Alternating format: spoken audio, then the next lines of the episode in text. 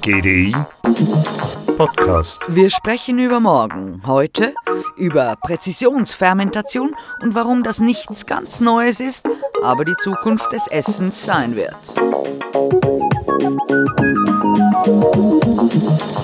Der Planet brennt.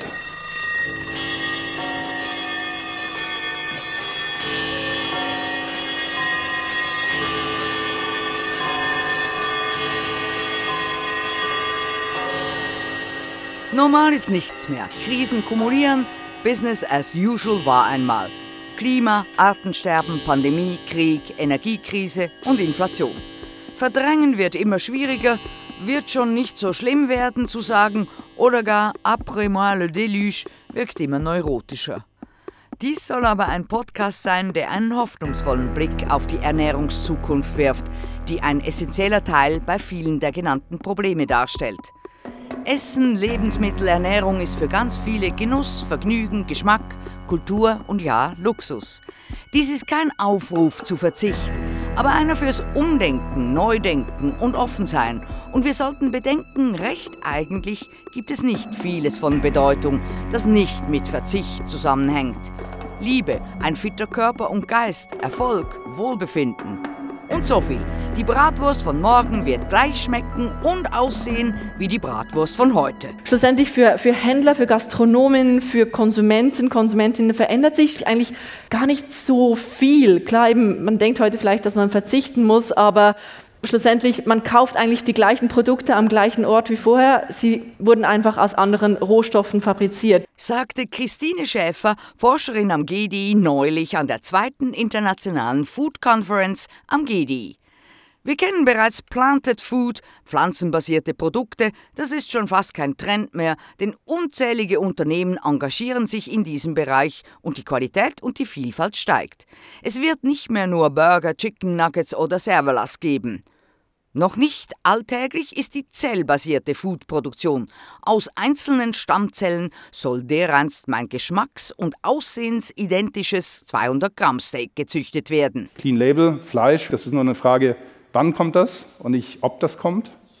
Wir wissen regulatorisch, Riesenhürden noch äh, und auch beim Konsumenten. Aber wenn man dann mal reinbeißt, 40 Prozent Zellen von einem Huhn gemischt mit einem pflanzenbasierten Proteinburger, das schmeckt. Und zwar schmeckt das besser als jeder pflanzenbasierte Chicken Burger, den ich in meinem Leben gegessen habe. Kostet leider heute alles noch zwischen 500 und 1000 Dollar pro Kilo. Ja, sind wir noch weit weg. Aber innen von da, als wir anfingen, da war das erste Patty und das war wirklich klein. Das hat irgendwie 35.000 Dollar gekostet. Das war vor sechs, sieben Jahren. Aber die Preise kommen runter. Sagt Björn Witte, Managing Partner der Investorfirma Blue Horizon, die in neue nachhaltige Nahrungsmittelsysteme investiert, nicht nur in alternative Proteine, sondern in der ganzen Bandbreite, angefangen bei besseren Anbaumethoden bis hin zu nachhaltiger Verpackung und intelligenterem Vertrieb. Dieser global ansteigende Konsum von tierischen Proteinen, die damit verbundene Umweltbelastung, der Klimawandel zwingen uns zum Handeln. Viele haben bereits begriffen, dass wir eben etwas verändern müssen, den Fleischkonsum senken, Alternativen anbieten. So entstehen heute auch komplett neue Kategorien von Nahrungsmitteln, neue Industrien, neue Wertschöpfungsnetzwerke, neue Investitionsmöglichkeiten. Und wo führt das schlussendlich hin? Zur vielleicht komplett tierfreien Ernährung 2050? Oh. Halt, Podcast nicht abstellen. Ich habe die Entwarnung. Wir werden zwar alle vegan, aber vielleicht merken wir es gar nicht. Denn hier kommt eine weitere Alternative dazu, sozusagen zwischen Pflanzen- und zellbasiert. Da liegt die Fermentation. Und nein, gemeint ist nicht Großis Rezept, wie man Sauerkraut macht oder wie man Wein vergehrt. Es geht nicht um Brot, Schokolade, Kaffee, Salami, Whisky oder Sojasauce, die ohne Fermentation nicht denkbar wären. Es geht um die sogenannte Präzisionsfermentation. Die Präzisionsfermentation ist die Weiterentwicklung der industriellen Fermentation, die schon im 20. Jahrhundert eine große Rolle spielte. Die Industrie nutzte damals natürliche Mikrobenstämme in großen Mengen und unter den richtigen Bedingungen, um komplexe organische Moleküle effizient herzustellen. Bekannte Produkte sind Ethanol für alkoholische Getränke oder Kraftstoffe, N-Butanol für die Gummiproduktion, Penicillin, Zitronensäure und Vitamine wie Vitamin C, B2, B12 und D2. In den 80ern war die Pharmaindustrie einer der wichtigsten Märkte, da die Präzisionsfermentation noch teuer war. Das Paradebeispiel ist das Humaninsulin, aber auch weitere Medikamente, darunter das menschliche Wachstumshormon, der Hepatitis B-Impfstoff und das menschliche Erythropoietin, für die Bildung roter Blutkörperchen wichtig und das als Epo-Doping zu großer Bekanntheit kam. Alles fermentierte Produkte. Die Kosten für die Präzisionsfermentation sind weiter gesunken, sodass sie sich auch in der industriellen Enzymproduktion verbreiten. Diese speziellen Enzyme spalten Stärke, Proteine und Fette auf und werden in vielen Industriezweigen, darunter Waschmittel, Textilien, Kosmetika und Arzneimittel, eingesetzt. Und nun eben auch großflächig in der Lebensmittelindustrie. Watermelon sugar high, watermelon sugar high. Durch Präzisionsfermentation können wir nicht nur die gleichen Moleküle schneller, billiger und mit weniger Ressourcen herstellen, sondern bald auch jedes erdenkliche Protein. Und man kann weit über die traditionellen Lebensmittelzutaten hinausgehen. Die Lebensmittel, die wir heute konsumieren, sind weitgehend auf das beschränkt, was wir leicht anbauen können. Derzeit verwenden wir in der Ernährung Proteine, die größtenteils nur aus zwölf Pflanzen und fünf Tieren stammen, und diese machen 75 Prozent der weltweiten Nahrungsmittel aus. In Zukunft wird es viele Unternehmen im Bereich der Präzisionsfermentation geben, die sich nicht nur mit traditionellen Zutaten wie Tier- oder Milchprotein befassen, sondern auch mit allen möglichen neuartigen Zutaten mit neuen Geschmacks- und Funktionsmerkmalen sowie gesundheitlichen Eigenschaften. People actually want meat. Das Verschwinden der Tierhaltung soll erst der Anfang sein. Präzisionsfermentation bedeutet, dass wir in der Lage sein werden, alle Arten von Molekülen zu produzieren, von Fetten und Ölen bis hin zu Pigmenten und Vitaminen, also echt endlose Möglichkeiten für neue Produkte. Dies wird das Lebensmittelsystem als Ganzes tiefgreifend verändern. Und obwohl jede Molekülklasse wichtig ist, ist die wichtigste diejenige, die den Umbruch vorantreiben wird, das Protein. Zeit, ein paar von den Game Changern anzuschauen, die rund um die Welt an neuen Lebensmitteln und Foodzusätzen arbeiten. Da wäre mal zum Beispiel die Firma Mush Foods aus Israel. We are growing mushroom mycelium to create the next generation of sustainable alternative proteins as an ingredient for industrial food companies in the B2B market. We are growing the mycelium on side streams and waste from the food industry like coffee, corn, beer, and even cannabis. So we save more CO2 in the whole process than we use. So actually our vision is to cut by half the meat consumption within the meat products with hybrid solution. 50% animal meat, 50% mush food ingredients, and it works in burgers, chicken nuggets, sausages, and any product based on ground animal meat. Mush Foods züchtet ein Pilzmyzel als Zutat für industrielle Lebensmittelunternehmen auf dem Business-to-Business-Markt. Und zwar aus Industrieabfällen wie Kaffee, Mais, Bier oder sogar Cannabis. Eine Kreislaufwirtschaft, die am Ende sogar weniger CO2 verbraucht als eingesetzt wird. Verwendet wird das Myzel von Mushfood bei Fleischprodukten und zwar als sogenannte Hybridversion. 50% tierisches Fleisch, 50% Mushfood-Zutaten. Und das funktioniert bei allen Produkten, die auf gemahlenem Tierfleisch basieren. Ein wichtiges Element für Geschmack ist Fett und damit ein Geschmacksträger, der plant-based Produkte schmackhafter machen soll. Dies macht die Firma Melt and Marble aus Schweden. We are Melt and Marble and we use precision fermentation to produce animal-like fats for plant-based foods. The reason that we are doing this is because fat is super important for the eating experience. It builds this juiciness that you get in a nice delicious burger. It's really important for carrying flavors and aromas And it's also really important for get the right texture and the right mouthfeel. Melton Marble erzeugen tierähnliche Fette, denn eben Fett ist super wichtig für das Esserlebnis. Es sorgt für die Saftigkeit, ist wichtig für die Übertragung von Geschmack und Aroma und ebenso für die richtige Textur und das Mundgefühl.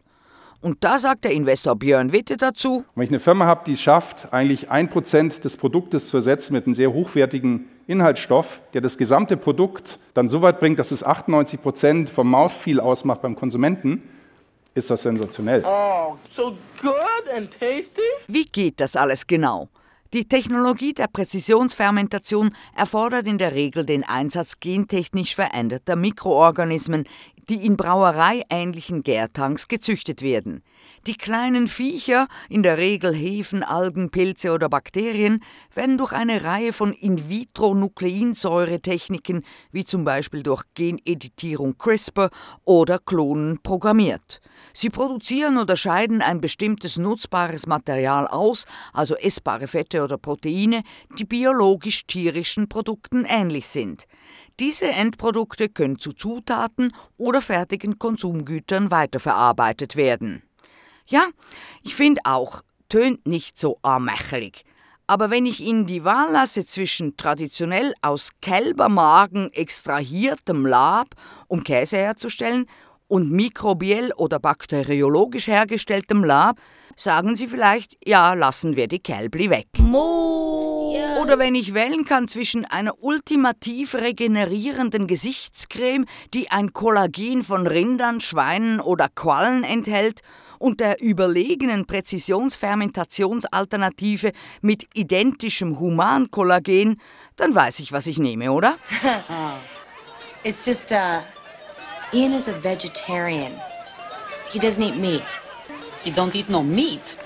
What do you mean he don't eat no meat? Oh, that's okay. That's okay. I make lamb. Der Geist des Widerspruchs und die Lust zum Paradoxen steckt in uns allen, sagte schon Goethe. Die Marktforschung kommt hinsichtlich der Akzeptanz von Laborfleisch und Fisch zu unterschiedlichen Ergebnissen. Australische Jen Zettler sagten in einer Umfrage 2020, sie würden Laborfleisch nicht akzeptieren, aber sie würden es für eine sinnvolle Idee halten, denn der Umstieg auf nachhaltigere Lebensmittel sei notwendig. Ach so, aber pflanzliche Ersatzprodukte seien okay, da diese eben natürlicher seien. Ist dem so? Pflanzenbasierte Proteine sind deutlich ressourcenschonender, schmecken mittlerweile überzeugend und die Varietäten steigen stetig. Doch wenn man sich da mal die Zutatenliste anschaut, merkt man, dass es sich beim Plant-Based Food um hochverarbeitete Lebensmittel handelt, mit vielen Zutaten und Zusatzstoffen. Zeit für ein weiteres Startup, Busk Food aus Deutschland. What's game changing about what we're doing is that in comparison to plant-based products, you know, you have to have a protein isolate that you mix with 20 ingredients and then you extrude it in order to get a, a meat-like texture. And what we're doing is we are creating one ingredient that's a whole food ingredient that has that meat-like texture inherently through the process of fermentation. Das Besondere am Ansatz von Bosk Food ist, dass man im Vergleich zu pflanzlichen Produkten, wo man eben ein Protein isoliert und dieses mit 20 Zutaten ultraprozessiert, bei Bosk Food die fleischähnliche Textur durch Fermentation aus nur einer Zutat schafft. Noch weiter geht die amerikanische Firma Superbrute Food mit ihrem Superbrute Protein, eine nährstoffreiche Proteinzutat, die aus einer in der Natur vorkommenden Mikroflora hergestellt wird, die Pflanzenfasern umwandelt und nur minimal verarbeitet wird, um seinen natürlichen Nährwert über das Protein hinaus zu erhalten – Ebenso wendet Superbrute Food eine alternative Fermentation an. And with a sustainable natural fermentation process, I believe we're actually the only company globally using anaerobic fermentation. You may ask the question why, or you may be unaware that there's a difference between that and aerobic fermentation. It's non oxygen requiring. We're just putting in carbohydrates, minerals, and ammonia, and we do not use genetic modifications, all non genetically modified microorganisms. Anaerobic fermentation is the most highest yielding efficient fermentation process on the planet. Superbrute Food setzt eine anaerobe, sprich sauerstofflose Fermentation ein und nutzt nur gentechnisch nicht veränderte Mikroorganismen. Die anaerobe Fermentation sei das ertragsreichste und effizienteste Fermentationsverfahren auf dem Planeten. Und Superbrute Food ist eine Firma, die aus dem Startup-Format schon raus ist und heftig skaliert und produziert dies in stillgelegten Ethanolanlagen, die man nachrüstet. Und von denen gibt's einige. We've scaled. So this is not hypothetical for us. And we're solving the challenge of scalable technology by actually retrofitting dry grind ethanol facilities. You talked about needing 75 million cubic meters of fermentation capacity. There's already 6 billion liters of fermentation capacity globally. Nobody's accessing it. We go drop into those facilities. The US alone has 200 of these facilities. If you retrofitted them, we can produce over 25% more protein than the entire dairy industry in the entire United States from already invested steel in the ground. Weltweit gäbe es bereits 6 Milliarden Liter Fermentationskapazität in der Umnutzung und Nachrüstung von Braustrukturen. Niemand greife darauf zu, sagt Brian Tracy von Superbrewed Food. Allein mit der vorhandenen Infrastruktur in den USA könnte man 25 Prozent mehr Proteine produzieren als die gesamte Milchindustrie in den USA. Oh yeah.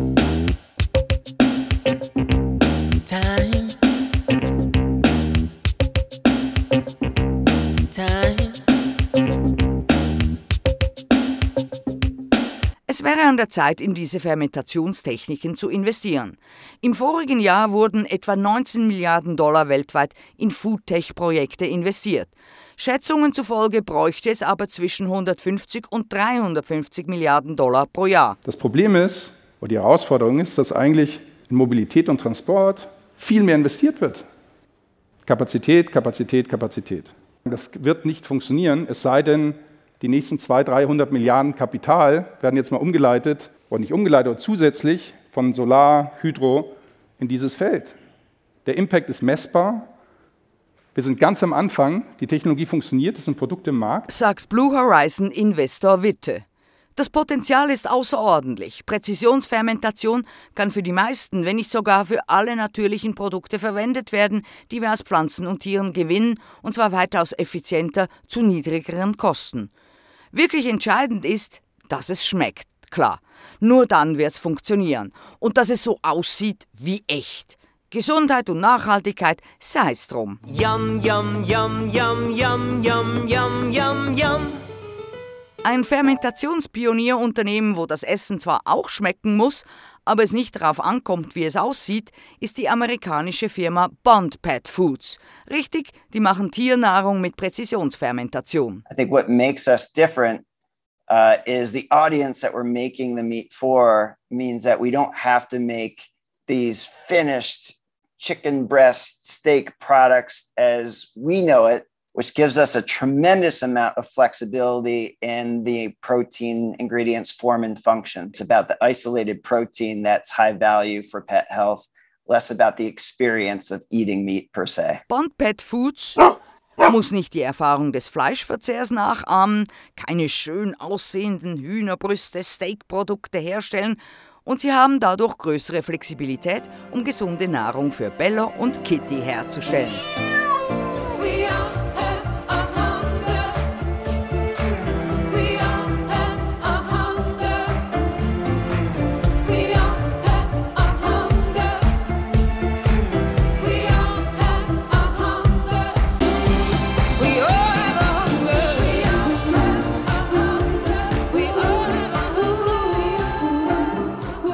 Unser Hunger kann gestillt werden. Die Umstrukturierung der Lebensmittelindustrie und der Landwirtschaft kann dazu führen, dass die Menschen standardmäßig vegan leben. Nicht dahingehend, dass wir kein Fleisch oder keine tierischen Produkte mehr essen, sondern in dem Sinne, dass diese Produkte einfach nicht mehr von Tieren stammen werden.